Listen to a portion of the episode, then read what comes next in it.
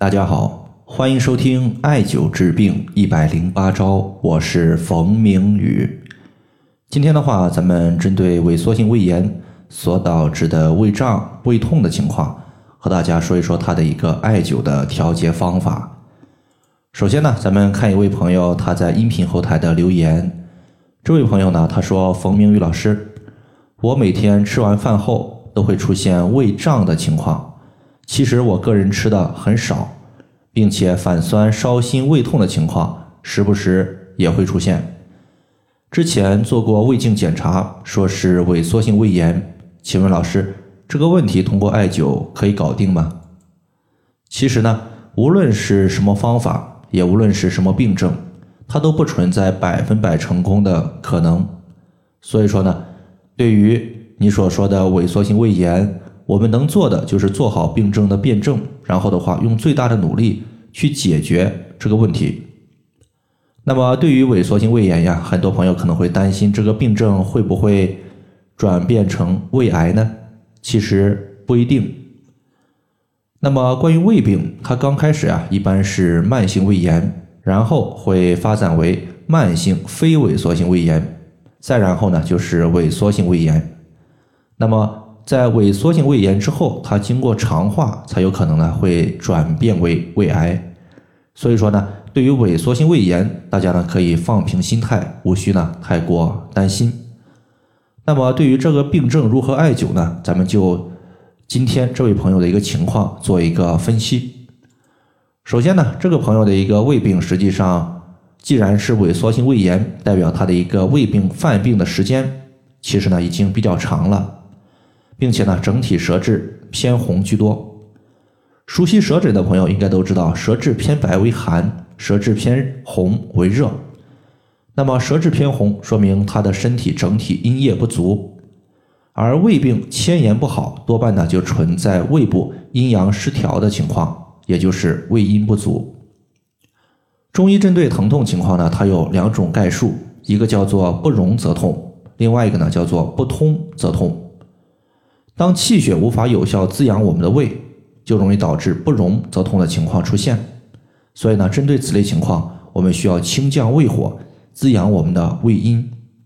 所以，针对此类情况，我先说两个穴位，一个叫做三阴交穴，另外一个呢叫做内庭穴。内庭穴呢是在我们足背第二和第三脚趾的一个后方赤白肉际处。那么内庭穴呢，它归属于胃经。是胃经的营穴。对于营穴，中医有这样一个见解，叫做“营主身热”，也就是本经络的营穴可以调节本经络的热症问题。这个朋友呢，既然有胃热的情况，肯定可以用内庭穴来清泻胃火。第二个穴位呢，三阴交，它在内踝尖上三寸的位置。这个穴位啊，它归属于脾经，同时呢，还是肾经和肝经的交汇穴。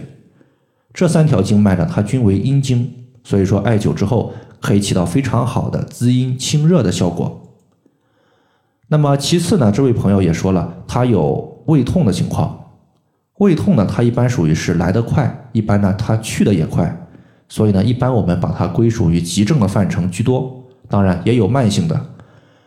那么对于急性的胃痛问题呢，我们可以考虑艾灸梁丘穴。因为梁丘穴它是胃经的细穴，在十二条经络之中，每条经络它都有一个细穴，但是呢，经络它分阴经和阳经，那么十二条经络有六条阴经，六条阳经，其中呢，阳经的细穴主治急症居多，而阴经的细穴主治血症居多。比如说胃经，它的一个细穴就是我们刚刚说的梁丘穴。那么你出现急性的胃部疼痛，肯定呢是取梁丘穴来进行调节。那么这个穴位在哪里呢？它是在我们大腿前侧髌底上两寸，也就是在髌底的外侧。那么找这个穴位的时候也非常好找，尽量的话是坐着找会更好一些。首先呢，你坐在座位上面，然后的话下肢用力，把下肢蹬直，然后的话在膝盖骨的外侧，然后向上。你会跨过一块肌肉，跨过肌肉之后，正好能摸到一个凹陷，这个凹陷就是我们的梁丘穴的所在。那么最后的情况呀，还有两个问题，一个就是这位朋友萎缩性胃炎反酸，另外一个呢就是烧心的情况。这两个情况呢，它多半就属于是胃的气机失调了。为什么呢？因为我们胃里面有胃酸，如果胃酸上泛，可能就会形成反酸的情况。烧心的情况呢，它和胃酸过多也有关系。那么中医经常说脾主升，胃主降。那么当脾胃的气机失调的时候，胃的气机没有正常疏泄的时候，就容易导致上述的两种情况出现。所以说呢，针对这两种情况。我们就要调节胃本身的一个气机，在这里的话，推荐两个穴位，一个叫中脘穴，另外一个叫做膻中穴。中脘穴它在肚脐上四寸的位置，那么这个穴位啊，它是胃的募穴，可以调节胃的功能。同时呢，中脘穴也是人体八会穴之一的府会，可以调节五脏六腑之中六腑的相关问题。而膻中穴呢，在人体两乳头连线的二分之一处，那么它同时呢，也是人体八会穴之一的气会，专门解决和气相关的问题。刚刚我们讲了，反酸烧心多半和胃的气机失调有关系。既然气机失调，它本身也属于是和气相关的病症，故而呢，取膻中穴来调节自身的气机情况。那么以上呢，就是关于。